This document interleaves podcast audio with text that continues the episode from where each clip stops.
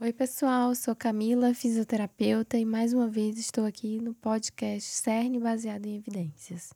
O artigo de hoje é uma revisão sistemática com meta-análise que teve por objetivo determinar os efeitos do gesso seriado de forma isolada ou combinado com outras terapias para o manejo da disfunção de membros inferiores em crianças com paralisia cerebral. Inicialmente, os autores fazem um embasamento teórico sobre o tema, apresentam os objetivos, a metodologia, os resultados, a discussão e, por fim, a conclusão. Então, vamos lá.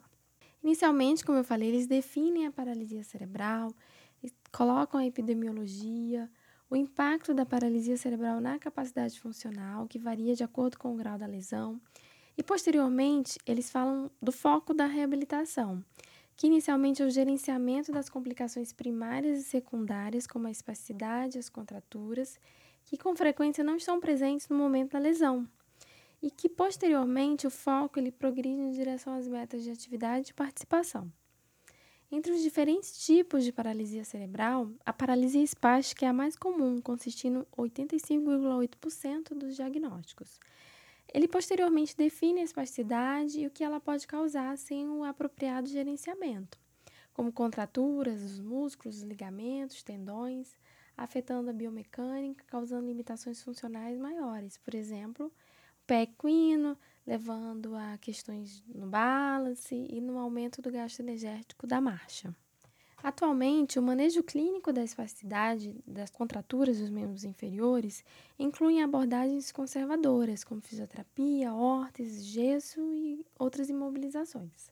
Outras estratégias invasivas seriam a toxina botulínica A, o Botox, o baclofeno intratecal, bem como a cirurgia de risotomia dorsal seletiva e outras cirurgias ortopédicas, como os alongamentos, enfim. Os estudos anteriores eles apoiaram a eficácia de intervenções, incluindo Botox, né, a toxina botulínica A, o diazepam e a cirurgia de risotomia dorsal.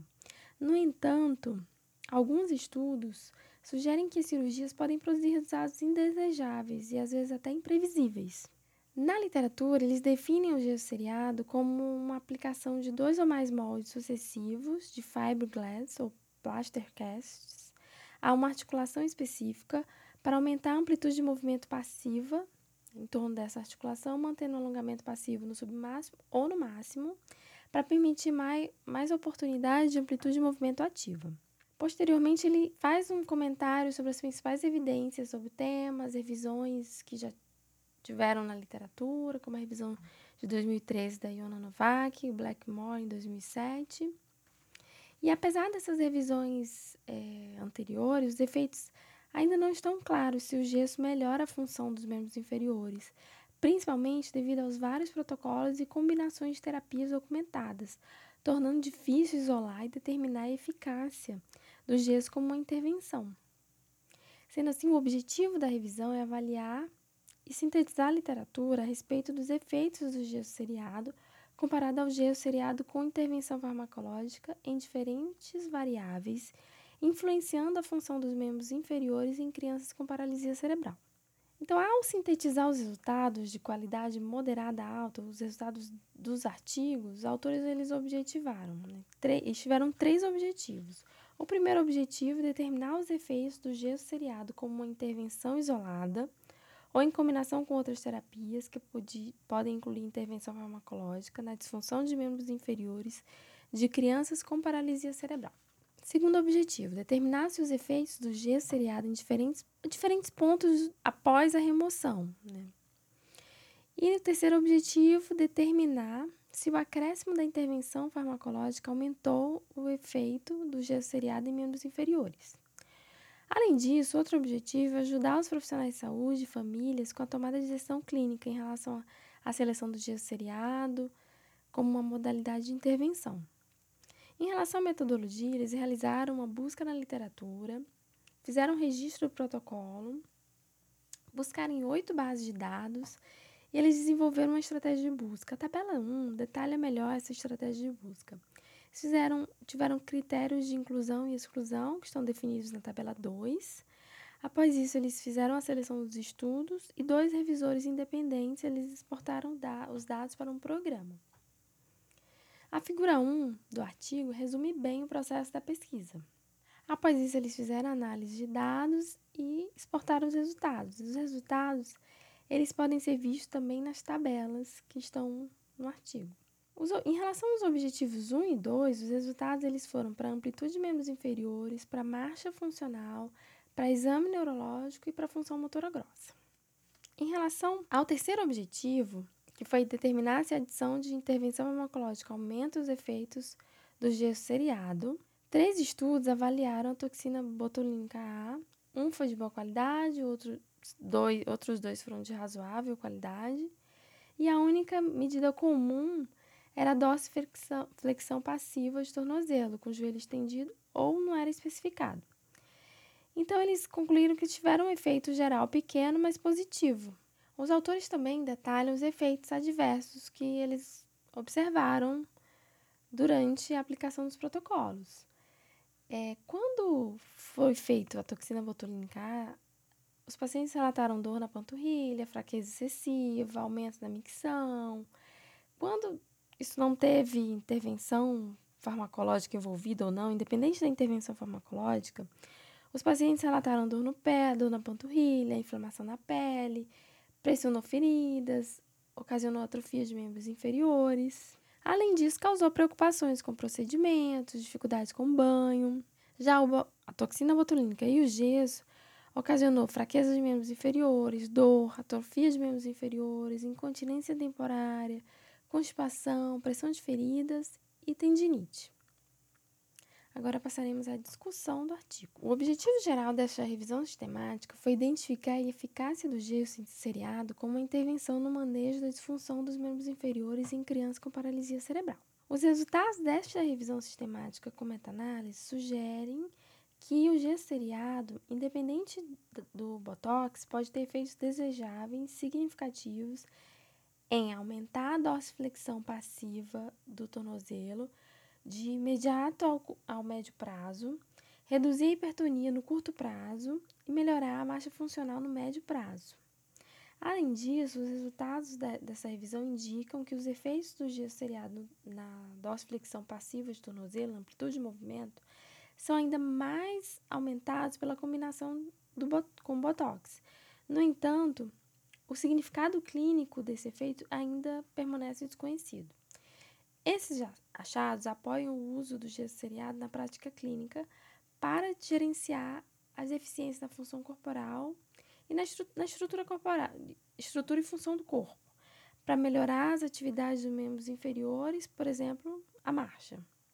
Quando usado na prática clínica, o principal objetivo do gesso seriado é aumentar a amplitude de movimento passivo ao redor do tornozelo, para alcançar uma amplitude de movimento ativa adequada para atingir o golpe do calcanhar no contato inicial e assim melhorar os parâmetros funcionais da marcha e outros resultados funcionais. Alguns dados indicam que o gesso seriado não teve um efeito significativo na velocidade da, da marcha ou no comprimento da passada.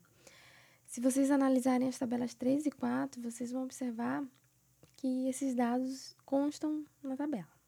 No entanto, é importante notar que para a velocidade da caminhada, apenas dois estudos relataram efeitos significativos. Um deles alegaram, alegou que o gesso em série teve um efeito indesejável na velocidade de caminhada no comprimento de passada, imediatamente após a remoção do gesso. Uma semana após a remoção do gesso. No entanto, os resultados não foram relatados para o comprimento da passada. E esse estudo usou o gesso seriado após as injeções de botox.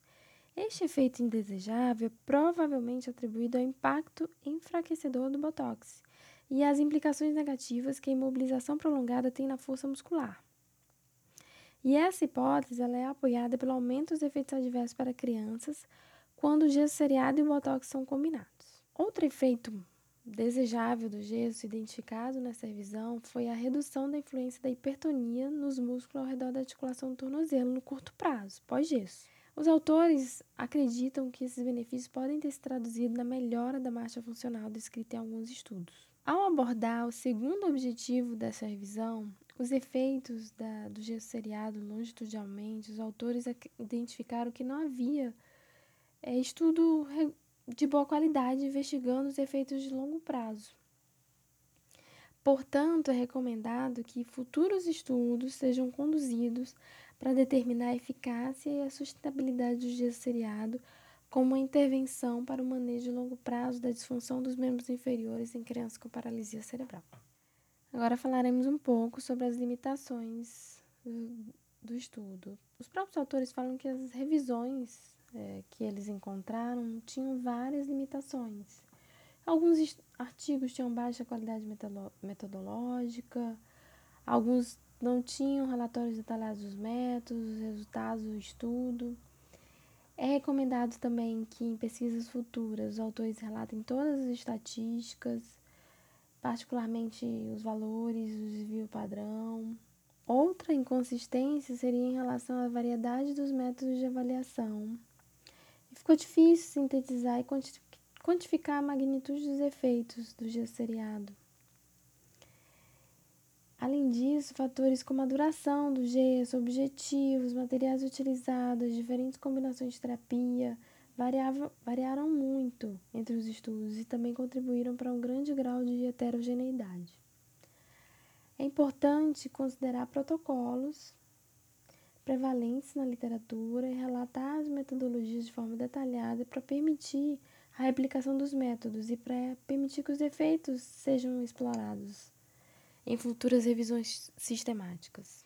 Além disso, existem outras limitações na revisão sistemática, que seriam a primeira, que foi a incapacidade de coletar todo o texto, ou versões em inglês de estudos relevantes, alguns estudos estavam inacessíveis na língua inglesa, alguns resumos não foram publicados de forma completa.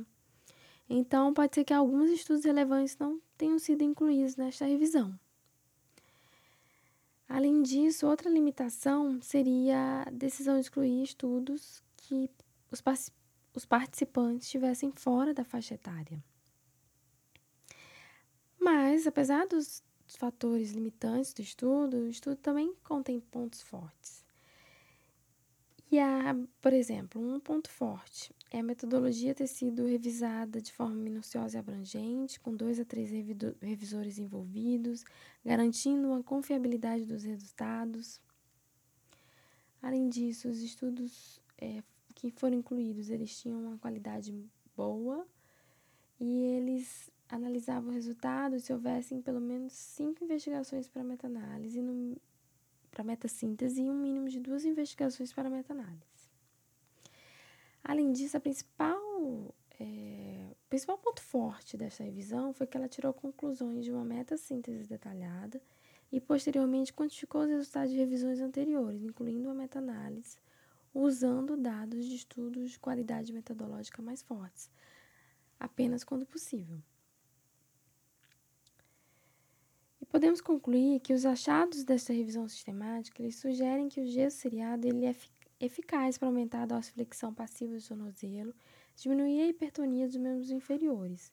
Além disso, os achados da revisão sugerem que a modelagem, o gesso seriado combinado com o botox em crianças com paralisia cerebral tem um efeito ligeiramente mais favorável, mas significativamente favorável na dorsiflexão passiva do tornozelo. Mais pesquisas de alta qualidade são necessárias para investigar os efeitos do gesso em série com, com intervenções farmacológicas em outros resultados dos membros inferiores, mas no geral, os resultados desta revisão eles apoiam o uso clínico do gesso seriado no membro inferior para melhorar os resultados funcionais. E sugerem que os efeitos podem ser mais fortes na dorsiflexão passiva de tornozelo quando acoplados com a toxina botulínica. Portanto, os Terapeutas podem usar as informações obtidas com essa revisão para desenvolver planos de tratamento individualizados para crianças com paralisia cerebral durante a tomada de decisão compartilhada com os clientes e as famílias. Mas pesquisas adicionais também são necessárias para investigar os efeitos longitudinais do gesso seriado, usando protocolos claramente documentados e procedimentos seriam bem valiosos para todos nós. Por hoje é só, pessoal. Obrigada.